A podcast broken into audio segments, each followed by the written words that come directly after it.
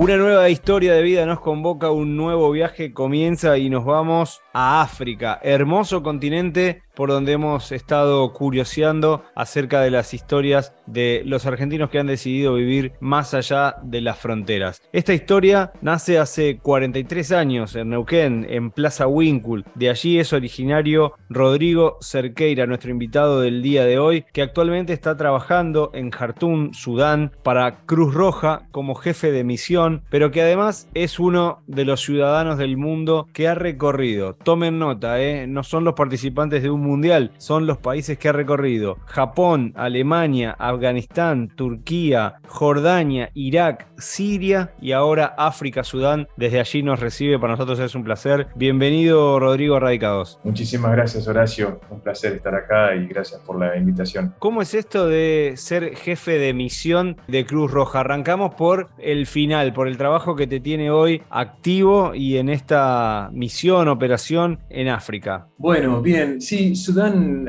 al igual que otros países en el continente y otros lugares también, eh, reciben asistencia técnica para ayuda humanitaria y programas, proyectos de desarrollo para la población del país. Eh, ten en cuenta que Sudán es uno de los países que está afectado por múltiples eh, crisis, desde recibir refugiados desde otros países limítrofes, principalmente y últimamente desde Etiopía o de Sudán del Sur, que anteriormente era parte también de, Sudán, lo cual es un peso ya, eh, entre comillas, para la delicada situación económica y social que atraviesa el país. Entonces, por eso también necesita ayuda externa. Por otro lado, la población, independientemente de los inmigrantes y, refugiados que vengan, ya tenía una situación política, social y económica complicada, con altos niveles de desempleo, inflación, población en, condición de, eh, de pobreza, indigencia y también también eh, el gobierno necesita eh, ayuda para atender, no solamente el gobierno, sino también organizaciones no gubernamentales para atender las necesidades de la gente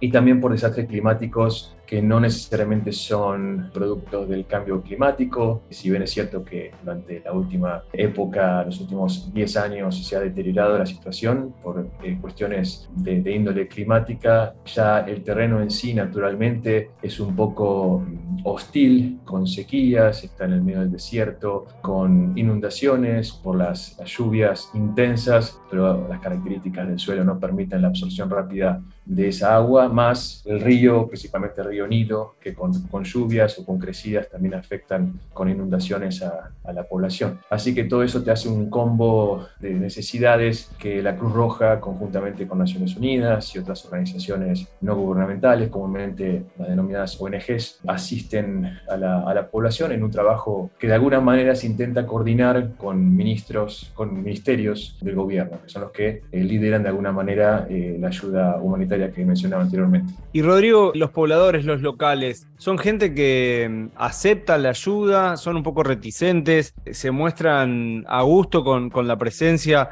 obviamente, de, de, extranjeros que vienen a dar una mano, pero con los que también hay que socializar y de alguna manera hacerlos parte? Sí, buena pregunta. En realidad eh, hay diferentes maneras de acercarse a las, a las comunidades locales particularmente. El acceso a las comunidades, como bien preguntás, es un tema bastante sensible y lo cual tiene que ser bien estudiado antes de cualquier tipo de intervención. Por lo general, sí hay contextos y dentro del mismo país también zonas donde es más accesible en cuanto a que la gente se siente más cómoda al recibir extranjeros, una cuestión a veces eh, en, países de confianza, eh, algunos no confían en, sus políticos locales o, líderes comunales, entonces es bueno para ellos también tener la certeza o la garantía de que hay alguien, diríamos, independiente, neutral, que bueno, que de alguna manera trata de asegurarse y garantizar la implementación del proyecto. Y después hay otros lugares o comunidades un poco más conservadoras, que ahí es cuando ya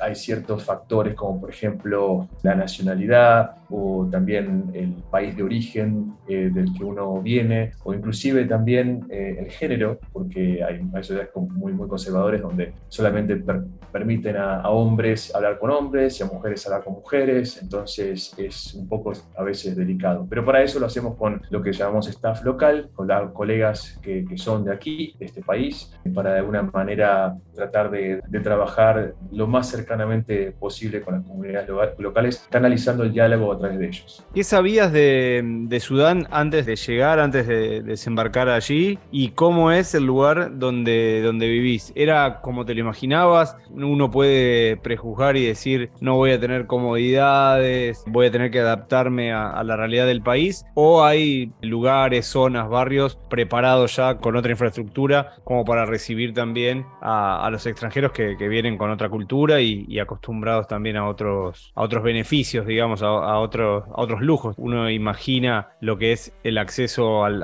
agua potable, a la energía, a tener, por ejemplo, aire acondicionado. Hablábamos del aire acondicionado antes de, empezar la entrevista. ¿Es un poco así? ¿Hay mucha diferencia? Por lo general eh, hay ciertos eh, lugares que son más apropiados en cuanto a temas de seguridad, en temas de, servicios, como, como bien lo decías, que son un poco más apropiados para la familia o para vivir cuando uno viene desde afuera, por lo menos tener, aunque sea las necesidades básicas eh, cubiertas. Pero en realidad no hay, a no ser que haya una situación extrema de seguridad, como me pasó eh, en otros países donde hay un campamento exclusivamente para los internacionales para vivir, por una cuestión de riesgos y, potenciales eh, eh, amenazas o cuestiones de seguridad, pero si no, eh, lo que se denomina comúnmente en, en estas misiones eh, como misión familiar, tratamos de estar en lugares seguros o denominados zona verde, pero no exclusivamente con, con, gente de otros países o internacionales, también hay gente de Sudán mismo acá compartiendo el mismo edificio, por ejemplo, en el cual vivo, y otros,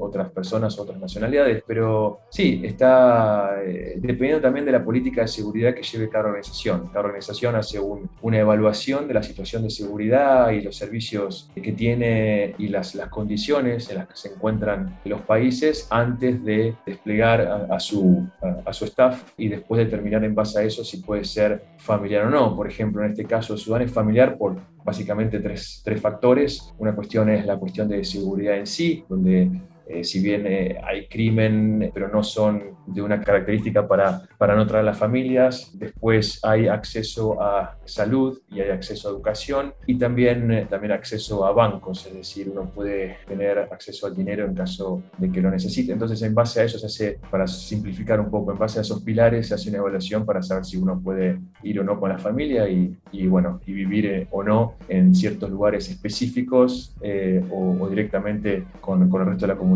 Así que igualmente padecemos eh, a veces de los cortes de energía, de los cortes de, de suministro de agua, también a veces problemas con, con las cloacas que, que, se desbordan o, o quizás, eh, bueno, inundaciones con lluvias fuertes, la falta quizás a veces de infraestructura, de como por ejemplo había mencionado electricidad y a veces tener generador o no tener generador. Claro, exactamente. Eh, lugares que, que, tengan generador eléctrico no, pero sí, problemas que no, realmente uno los puede de alguna manera mitigar. No es tampoco tan, tan grave. Rodrigo, ¿hay más argentinos en, en tu barrio? ¿Hay más argentinos en el país? ¿Te has cruzado con ellos trabajando en otras actividades y demás? ¿O, o no tenés relación con argentinos actualmente? En Sudán tengo entendido que soy con mi familia somos eh, los únicos. En realidad hay también otra, hace poco conocí, hace poco no, cuando llegué, eh, conocimos una, también una, una, señora que es mitad argentina, mitad irlandesa, pero tiene, está aquí con, con, pasaporte, con pasaporte irlandés. Pero argentino, argentino, sí. Y eso también lo confirmó hace poquito cuando tuve una, una visita breve a, a, nuestra embajada argentina eh, que está en el Cairo y que cubre Sudán y Egipto para tramitar un,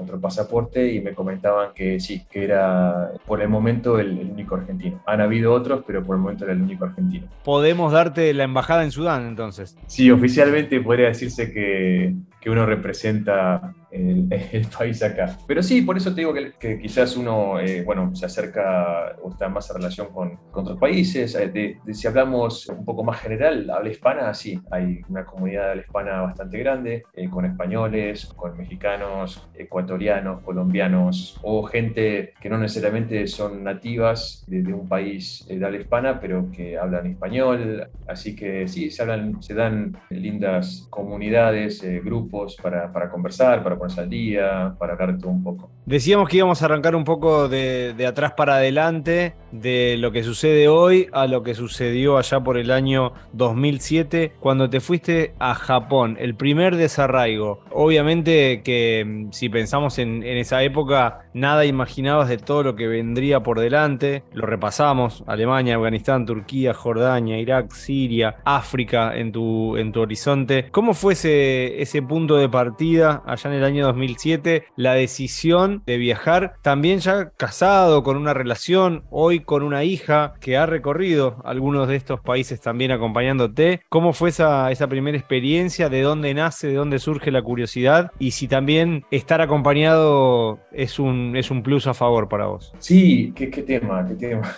claro, me fui en 2007 la Argentina. La decisión parte por querer explorar un poco y, y estudiar un poco más lo que era sí, la, relación, en su momento era más que nada la relación entre Japón y Argentina. Esto nace por una cuestión de que yo cuando terminé mis estudios universitarios comencé a, participar en, un centro de estudios japoneses eh, que dependía de la Universidad Nacional de La Plata y es ahí donde también... Eh, conocí a mi señora. Y de ahí, bueno, eso dio pie a que al, estar en ese instituto, en ese centro de estudios, tener conocimiento de, oportunidades, como por ejemplo becas que ofrecía el gobierno de Japón para estudiar allí. Y bueno, tratando de, querer estudiar más, pero ya en plan de, estudios de maestría, eh, post-universitarios, decidí competir y, y se me dio. La idea del plan original era ir a estudiar a Japón dos años, que era, duraba la maestría, y luego volver al país y quizás intentar eh, aplicar los conocimientos en, el país, ¿no? en Argentina. No veía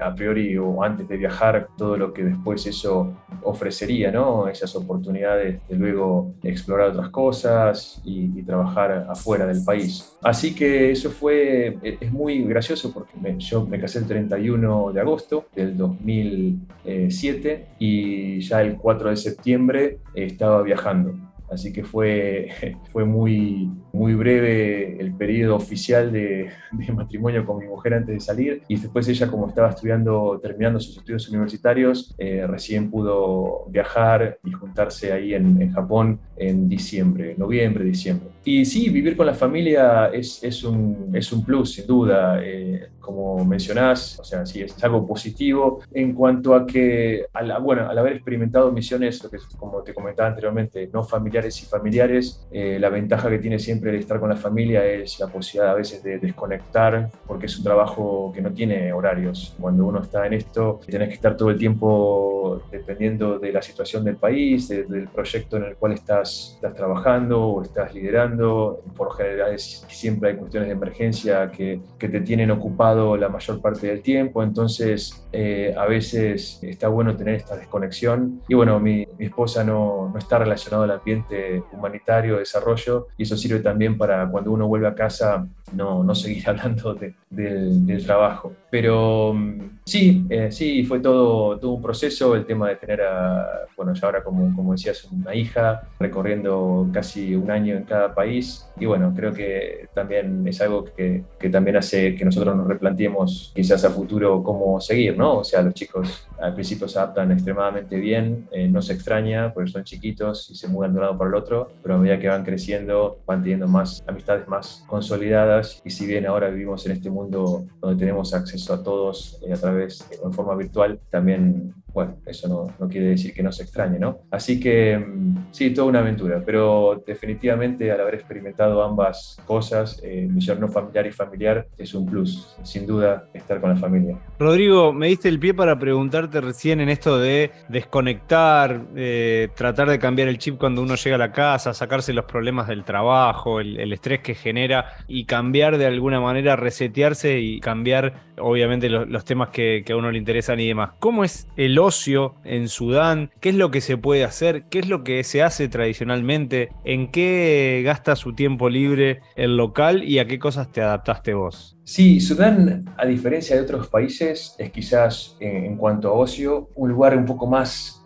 diríamos, eh, hostil o complicado, porque mm, por general las actividades siempre se hacen eh, quizás a partir, de, a partir de esta fecha, de noviembre, diciembre hasta febrero, tenemos una especie de, ventana o de recreo donde tenemos, tenemos un, clima de mucho calor, pero es algo bastante tolerable, como un, un verano en Argentina, por ejemplo. Yo soy de, de Neuquén, así que es muy parecido, unas temperaturas máximas de unos 35 a, veces 40 grados, pero con mínimas que bajan a veces a 20, 23, y eso hace un poco más bueno, nos da la posibilidad de, hacer actividades afuera también, eh, ir en bicicleta con, con mi hija, eh, salir a pasear a mi perro, eh, estar con, dar una vuelta con, con, la familia cerca de la playa, en el río Nilo, a cualquier hora, ¿no? particularmente el fin de semana. Pero después el resto del, del año es extremadamente caluroso, hay temperaturas que llegan a los 50 grados y las mínimas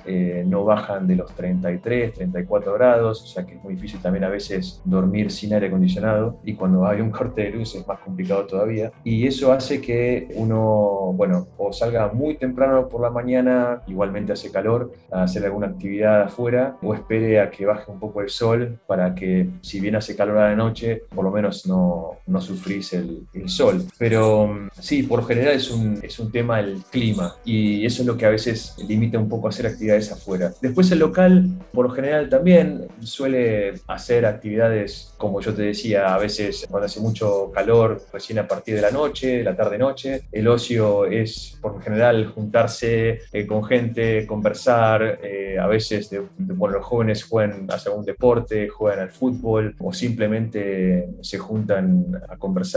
Hay bastantes bares, bastantes restaurantes locales y otros son más, diríamos, entre comillas, internacionales, donde va eh, gente de todo tipo. Y acá simplemente nos juntamos con familias en los fines de semana, durante los días de semanas tenemos fechas ya programadas de antemano donde los chicos se juntan a jugar en alguna casa. Juntamos familias, eh, a veces si alguien tiene un patio grande nos juntamos a, comer, a, hacer un, un asado, a, a, charlar, eh, a tomar algo, a ponernos al día. Sí, son básicamente el ocio, son reuniones familiares. Y más allá de Jartum, porque yo estoy en Jartum, en la capital, si bien eh, por supuesto viajo por motivos de trabajo al interior del país, pero no está permitido eh, viajar al interior del país con la familia, entonces nos limitamos solamente a lo que hay aquí. Así que hay un poco, par de, de shoppings para visitar, hay una reserva ecológica que también es linda visitar, donde hay animales de diferentes especies, salir a pescar al río Nilo, navegarlo, irse al mercado central donde hay diferentes especias y diferentes cosas, como una especie de bazar enorme donde se puede ir también a ver. Y la gente es muy amable siempre uno es bien recibido, más que nada los, los extranjeros, si bien la comunidad internacional, diríamos, es mediana, ni grande ni pequeña, pero les gusta interactuar con internacionales, así que bien. Bastantes actividades para, para hacer y también para desconectar un poco del, del trabajo. Te imaginé por momentos pescando ahí en el, en el Nilo, una, una imagen muy linda. Además sé que en Neuquén disfrutan mucho de la naturaleza, de los ríos, arroyos, la zona de, premontaña también y demás. Así que imagino que te traerá varios recuerdos. Hablábamos del futuro de, de tu pequeña hija de 7 años y de esta necesidad que se planteará en algunos años de establecerse, de dar un poco más de previsibilidad a su futuro. ¿Tenés en mente algún lugar donde establecerte a, a futuro? ¿Es una posibilidad, por ejemplo, Holanda, nos contabas que trabajabas para la Cruz Roja de, Holanda, o no todavía está planteado ese tema? Todavía es cierto que no, no lo he planteado. Tengo como quizás mientras se dé la posibilidad de seguir teniendo estas posibilidades, opciones en misiones familiares, donde haya acceso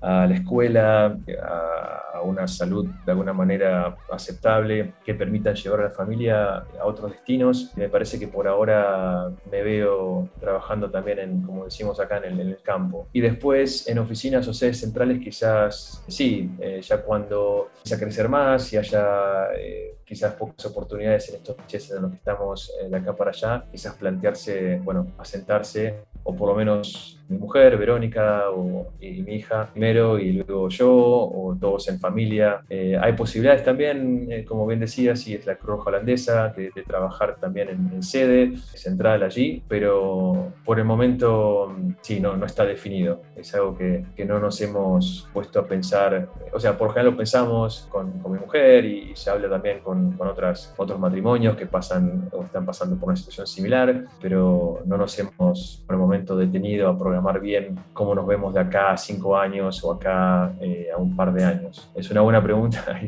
me da el pie para, sí, para empezar a conversarlo con, a futuro con mi familia. Ya habrá tiempo para eso. Los que no tenemos más tiempo somos nosotros. Ha sido muy interesante esta charla con Rodrigo Cerqueira, 43 años, viviendo en Jartum, capital de Sudán, África. Gracias de verdad por recibirnos, por estos minutos. Dejamos afuera en esta oportunidad las preguntas de siempre, de qué es lo que más se extraña. Aparece siempre ahí la familia y los amigos. Amigos que ha sido cosechando. Culpable, por ejemplo, para decirlo de alguna manera, de este encuentro, de esta charla, es Ariel Bustamante, a quien entrevistamos en Jordania, con quien compartiste también algunas experiencias. Así que le agradecemos, Ariel, por habernos puesto en contacto para conocer un poquito más de tu historia. Agradecidos por estos minutos que hemos compartido con vos. Te dejamos el, cierre para que nos hagas la, reflexión final vos. Bueno, sí, muchas gracias Horacio y aprovecho a mandar un abrazo a eh, Ariel. Primero, gracias a ustedes por, por comunicarse, por intentar esta conexión virtual con otros argentinos afuera y brindarles la posibilidad de, expresarse y contar historias que seguramente son interesantes para, para otros y que generan preguntas y que, bueno, hacen que, que otras personas también se interesen en quizás dar el paso a, explorar, eh, a viajar, a salir, independientemente de las razones, para aquellos que están quizás con la posibilidad o, queriendo eh, comenzar como comencé yo, estudiando afuera, que sepan que hay muchas oportunidades, hay becas, creo que hoy es más fácil con todo el tema virtual y no enviando papeles por correo como tenía que hacer yo en ese momento. Así que sí, animar a todos a que exploren, a que salgan, a que recorran. Hoy en día uno puede salir estando en tu casa en forma virtual, pero siempre es lindo estar en otro lugar, compartir momentos con la comunidad local. Y bueno, muchísimas gracias. Bueno, de alguna manera me hacen sentir eh, más cerca con, el país, que de, de momento se extraña, y con la gente que, está escuchando de Argentina. Así que abrazo para todos y mucha suerte. Si disfrutaste del viaje, muy pronto nos volvemos a encontrar con un nuevo destino para seguir conociendo el mundo y saber cómo viven los argentinos más allá de las fronteras. Viajo todo el tiempo a muchos lados. Viajo sin saber a dónde voy.